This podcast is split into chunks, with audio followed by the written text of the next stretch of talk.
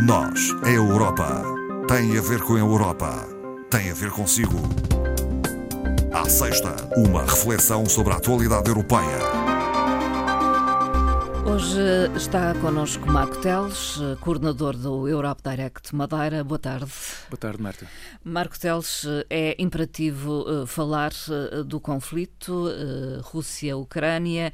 Assinala-se hoje 365 dias do início deste conflito. Exatamente, é, é incontornável, portanto, efetivamente um ano após a invasão injustificada da Ucrânia por parte da Rússia e, portanto, precisamente eh, no âmbito dessa situação, esta semana tivemos, eh, desde logo, a nível internacional, eh, na Assembleia Geral das Nações Unidas, a aprovação por uma esmagadora maioria de uma resolução que exige, de facto, a retirada imediata das tropas russas da Ucrânia em prol de uma paz que, obviamente, se quer abrangente, duradoura, justa também e foi um projeto de resolução uh, elaborado pela Ucrânia e, e os restantes uh, aliados e que obteve, em termos de votação, só para termos uma ideia, 141 hum. votos a favor, 7 contra e 32 abstenções dos 193 países que integram uh, o, as Nações Unidas. Portanto, isto só prova que, de facto, estamos perante um, uma Rússia uh, efetivamente isolada, Algo isolada no cenário internacional. Mas há ainda quem votou contra. Sim, ainda assim uh, há quem votou contra, desde logo, como não teria deixado de ser a própria Rússia e a Bielorrússia, e depois temos, uh, e também uh, esta votação é importante para percebermos o cenário internacional. O posicionamento, o, o, posicionamento internacional. Portanto, temos aqui a Síria, a Coreia do Norte, Eritreia, Mali, Nicarágua. Quem é que se absteve? a China, Angola, Moçambique e Cuba. Portanto, hum. praticamente foi este o cenário. Convém relembrar que eh, esta votação não tem um caráter uh, vinculativo, mas tem, obviamente, uma mensagem política muito forte. Uh, e é importante destacar esse aspecto. Há um posicionamento também nesta altura por parte da União Europeia através de alguma resolução? Sim, isso também o Conselho Europeu também esta semana uh, garantiu precisamente aquilo que eu diria quase tem garantido todos os dias, portanto não é aqui nada de novo que continuará a apoiar a Ucrânia no plano político no plano também económico, humanitário, financeiro e militar. No hum. fundo, este aspecto é importante porque eh, às vezes, a dada altura, nós damos importância por alguma razão mais à questão militar, esquecemos, mas neste momento toda a ação uh, uh, da União Europeia centra-se nestes uh, domínios que foram aqui referidos. Claro que uhum. No dia 24 de fevereiro, em 2022, a emergência foi, obviamente, do ponto de vista humanitário, dar uma resposta, mas neste momento, como sabemos, temos também o campo político, económico, financeiro e o militar está cada vez mais presente, porque também será a única forma de se tentar chegar à resolução do problema. Que está longe de acontecer, passados 365 dias, um ano. E que está longe de uh, efetivamente acontecer. Infelizmente, está longe de acontecer e, um, ehm, e, e, não se perspectiva. Já aqui falamos várias vezes sobre essa situação. Uh, não sou realmente especialista nesta matéria, mas há aqui três aspectos que me parece importante destacar. Um, desde logo, é a questão de, de destacar a, a resiliência de, do, do, povo ucraniano. Uh, Faz-me recordar que, efetivamente, há um, há um ano atrás, quando esta situação se colocou, os especialistas, uh, analistas, uh, comentadores. Uh, comentadores também e muitos ligados à área militar eram quase unânimes em dizer que de facto não havia qualquer hipótese, isto ao fim de, um, de uns dias a Ucrânia seria esmagada perante o poderio militar russo e de facto essa situação não se veio a verificar e portanto destacar aqui esta resistência, esta resiliência do povo ucraniano parece-me sempre importante. E, e, eu acho que, pelo menos uh, hoje que assinalamos este primeiro aniversário, era preciso um bocadinho inverter esta lógica do uh, de observarmos o copo meio cheio, meio vazio, mas acho que hoje precisamente deveria ser um, um, meio cheio, uh, uma narrativa nova onde realmente a gente se destaque pela positiva esta capacidade de resiliência do povo ucraniano que tem sido muito importante não só porque o que está aqui em causa, de facto, como já se falou várias vezes, não é apenas salvaguardar o território ucraniano e o seu povo, mas é também uh, a salvaguarda do próprio Ocidente que está em causa e, portanto, o, o problema é bem mais complexo do que uma questão apenas Ucrânia-Rússia. Esse é um, um primeiro aspecto. Um, um segundo que me parece também importante é os perigos da acomodação, da adaptação. Sim. A situação uh, vai-se prolongando no tempo. A situação vai-se prolongando no sai tempo. das e... primeiras notícias dos jornais. Exatamente. E, e, e nós depois acabamos, talvez faça parte da natureza humana, mas depois nós adaptamos e, já não nos causa tanta choque, tanto choque, tanta confusão. e isso é realmente uma situação também uh, muito perigosa, esta, esta adaptação ou este conformar-se com a, a, situação. E até porque, uh, uh, já alertei por isso também aqui várias vezes, hoje, por exemplo, precisamente aqui a Antena 1 dava nota de, um, de uma sondagem a nível nacional. Hum.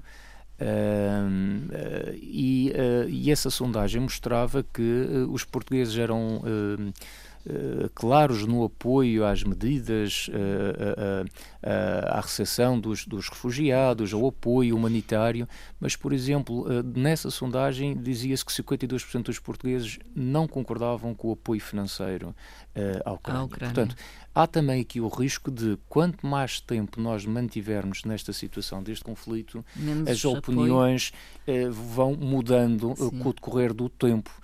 e isto também não é, não será alheia esta situação a, a, as circunstâncias económicas, também. financeiras em que o nosso país atualmente se encontra.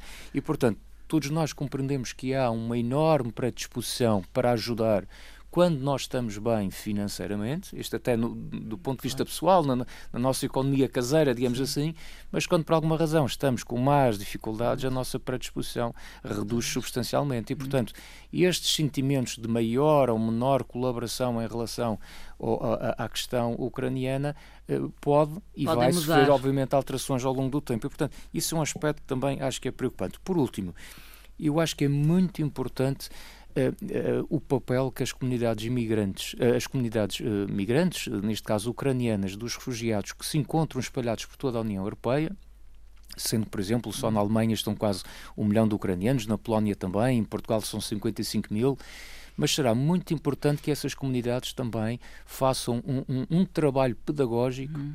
no sentido de também relembrar uh, e manter a memória viva daquilo que são as atrocidades e aquilo que está a acontecer, porque Sim uma coisa nós sabermos de, de, de, o relato daquilo que acontece por via da comunicação social, aquilo que vai aparecendo nos diversos jornais, independentemente das preferências do canal de cada um, e outra coisa ouvirmos isto da boca de quem passou uh, pela situação ou de quem lá, lá tem familiares. Eu tive a oportunidade e tive a oportunidade, de, ainda esta semana, de reunir com um grupo de ucranianos, precisamente aqui, residentes aqui na região, e confesso-lhe que mudei muito. Uh, uh, não foi mudar a perspectiva, mantenho exatamente uh, a pensar da mesma forma, mas uh, uh, esses testemunhos tocou, tocou de, de, uma forma muito especial. Sim. E, portanto, essas comunidades acho que têm também um papel muito importante, porque, obviamente, estando distantes do problema do ponto de vista físico, estando já salvaguardados em termos Sim. pessoais do problema da guerra, continuam lá a ter familiares e amigos, e é importante que cá, nos sítios onde estão, cá, nos outros Estados-membros, continuem também a fazer esta pressão, esta pedagogia uh, de mostrar aquilo que se está a passar uh, no seu no país seu de origem. Uh, falou há pouco da forma como os portugueses veem o conflito neste momento e como ainda uma grande maioria apoia aquilo que a União Europeia tem feito. Hum. Eh, no âmbito das ajudas uh, económicas e, e, não só.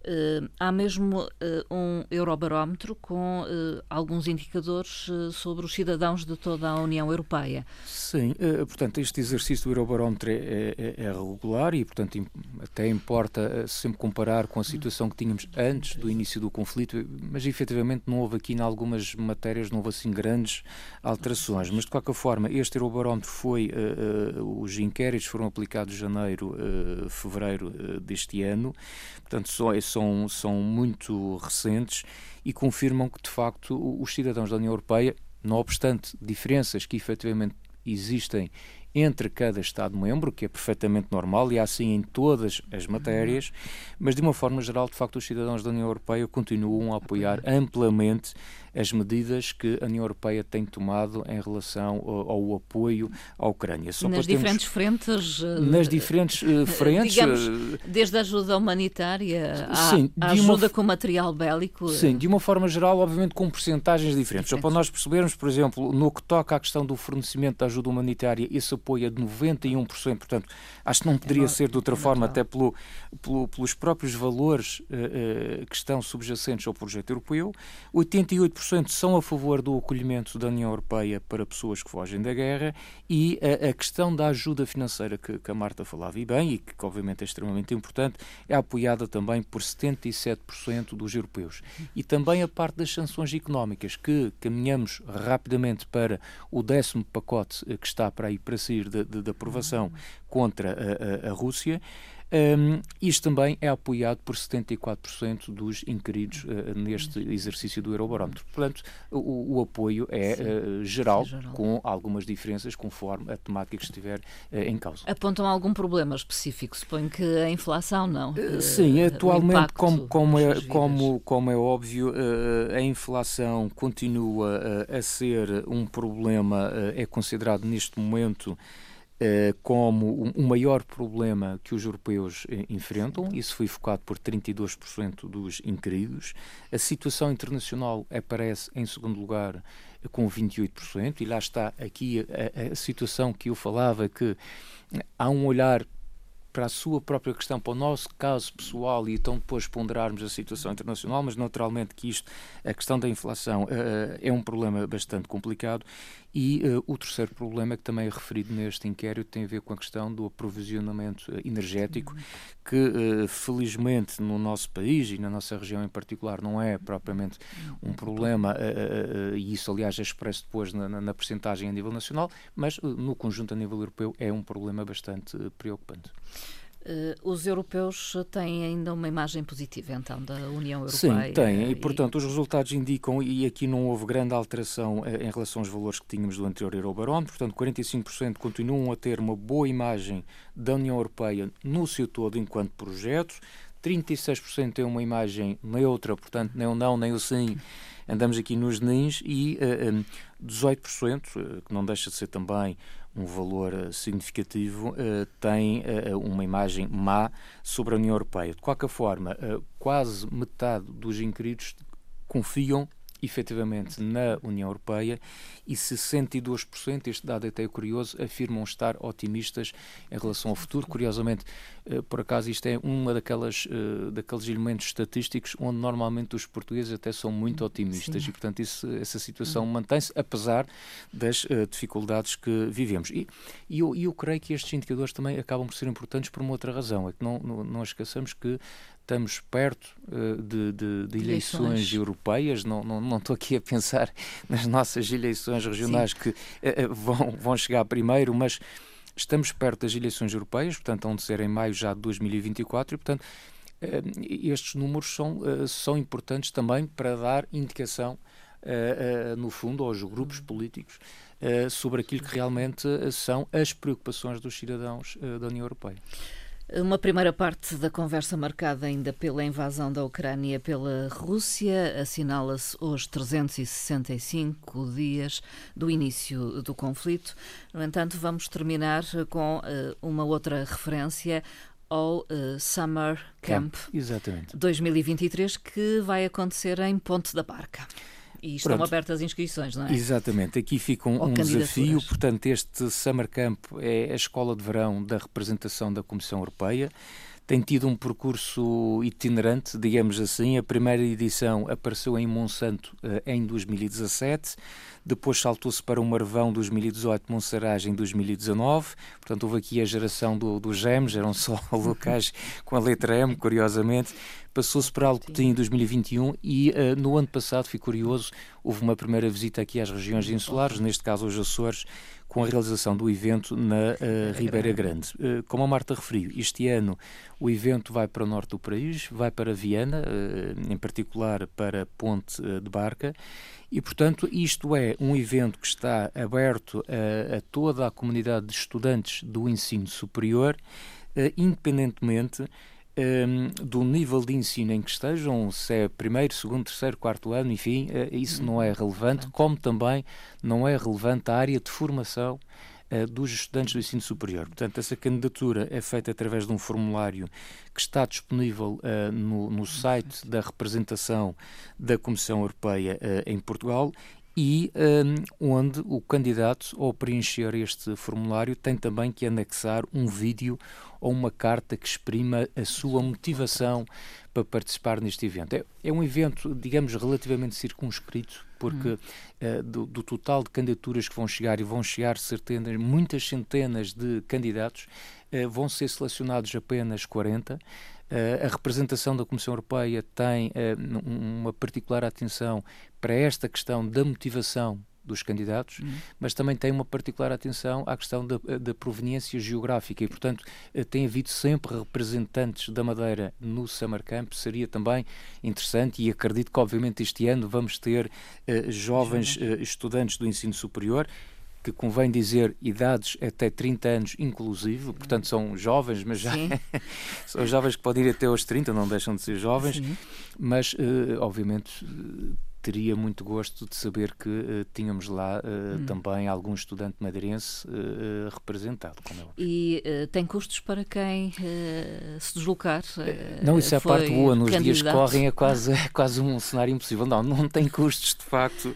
Isto para dizer que a representação da Comissão Europeia em Portugal e, portanto, e as entidades que estão a colaborar também nesta, nesta atividade assumem uh, os encargos financeiros uh, associados à participação, bem como a, a questão do alojamento durante o programa, as atividades, as deslocações e as refeições que estão incluídas neste programa. Portanto, inclusivamente há uma nota no regulamento do Summer Camp que diz que se por alguma razão um estudante tenha dificuldades financeiras adicionais que o impossibilitem de se candidatar a esta situação, que exponha essa, este, este aspecto no formulário de candidatura, porque há esta abertura por parte da Comissão no sentido de ninguém ficar excluído por algum uhum. tipo de limitação uh, financeira. Uh, portanto, há elementos mais importantes do que esses e, e portanto, a, a representação da Comissão vai ter naturalmente esse aspecto em consideração. Formulário de candidatura, então, também disponível no Europe Direct, suponho? Nas, Nós não temos lá o link. formulário, mas encaminhamos para o site da representação da Comissão Europeia, onde aí vão encontrar, de facto, a, a notícia em destaque do Summer Camp. Relembrando que, de facto, as inscrições é até o dia 31 de março e eu, eu não sei se já terei dito ou não, mas o evento acontece uh, entre 30 de agosto e 2 de setembro deste ano, portanto, um evento durante quatro dias. E posso garantir, porque tive já a, a felicidade de poder participar num destes a Summer Campus, a convite precisamente da representação, são quatro dias eh, muito ativos, muito intensos. Valem a pena. Que valem a pena, com uma, um, com uma dinâmica de aprendizagem muito diferente. Portanto, posso garantir que não são quatro dias para assistir a palestras, não é disso que nós estamos a falar. São quatro dias de ação onde estes 40 jovens vão poder estar em contacto com uh, pessoas que estão relacionadas com o projeto europeu, uh, seja a nível nacional ou a nível até internacional, e portanto será com certeza uma experiência de aprendizagem que certamente nunca mais irão esquecer. Se é jovem, até aos 30 anos. Se é jovem candidato. frequenta ensino superior e tem até 30 anos, inclusive, a sugestão é realmente essa candidatar-se. Marco Teles, obrigada uma vez mais. Obrigado até eu, à próxima um, conversa. Até à próxima. Bom fim de semana. Obrigado.